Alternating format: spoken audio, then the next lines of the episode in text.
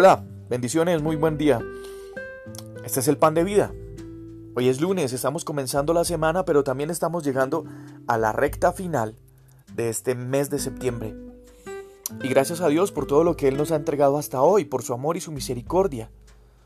Y es una decisión de cada uno de nosotros en este día y en cualquier día que en la voluntad del Señor esté para sumarnos a nosotros, tomar las mejores decisiones, pero decisiones por la fe. Mire lo que dice la carta a los Hebreos, el capítulo 11, en los versos 24 y 25. Por la fe Moisés, hecho ya grande, rehusó llamarse hijo de la hija de Faraón, escogiendo antes ser maltratado con el pueblo de Dios que gozar de los deleites temporales del pecado.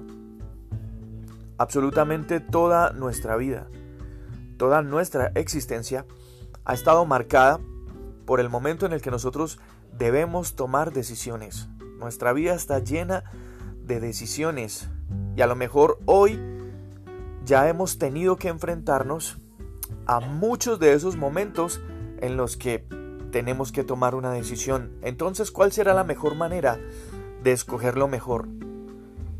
¿Cuándo podremos determinar que la decisión que estoy tomando y en la situación que estoy viviendo, la decisión que estoy a punto de tomar será la mejor. En este pan de vida, la Biblia, la palabra del Señor nos dice que Moisés tomó una gran decisión. La decisión de dejar de ser llamado hijo de la hija de Faraón. Y esa decisión implicó para él el sufrimiento junto con el pueblo de Dios.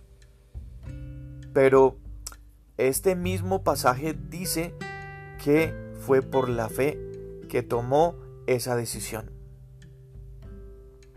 La fe, la fe descansa en las promesas. La fe en las promesas que nosotros hemos recibido es equivalente a el mismo cumplimiento de las promesas.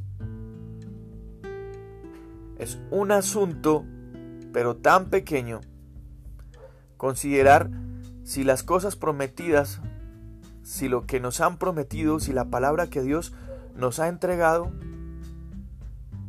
ya han sido cumplidas. Seguro que lo que Dios promete, Él siempre lo cumple.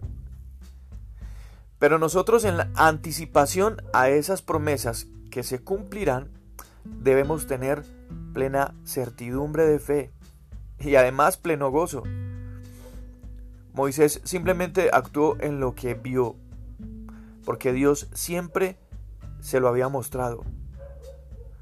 Su fe le mostró las cosas que estaban escondidas para sus contemporáneos, y eso lo guió a actuar en una manera que para los demás era absolutamente incomprensible.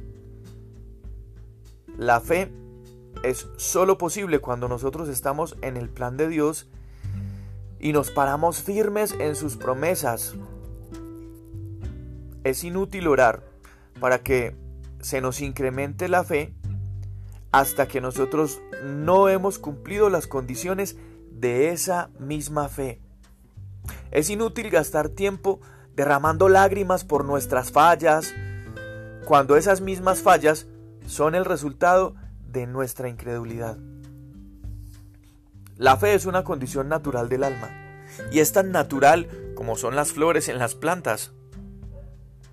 Nosotros todos los días, hoy deberíamos anhelar tener esa fe para poder tomar las mejores decisiones basadas en el plan de Dios para nuestra vida. Seguro que hoy necesitamos determinar cuál es el plan de Dios para mi vida y lanzarnos a ese plan cuando determinemos cuál es el plan de Dios para nosotros, entonces podremos alimentarnos de las promesas de Dios para ese plan. Cuando todas esas condiciones se juntan, la fe viene por sí misma y entonces no habrá absolutamente nada imposible. Este mensaje que estoy compartiéndote hoy es porque quiero impulsarte y quiero moverte en esa dirección para que cada uno de nosotros tengamos como modelo la decisión que Moisés tomó.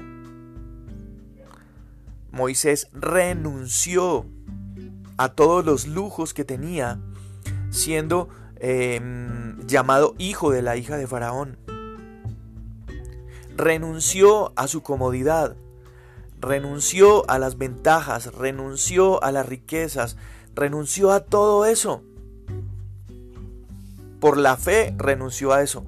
Pero esa misma fe le mostró el propósito que Dios tenía con él. Significa que todo lo que Moisés tenía en el palacio, en su vida de comodidad, de riquezas, no se comparaba absolutamente nada con el propósito que Dios tenía con él. A lo mejor hoy, lunes, comienzo de semana, pero término de este mes, seguro Dios nos está diciendo algo. El próximo mes tengo muchas, pero muchas cosas que son muy importantes para tu vida.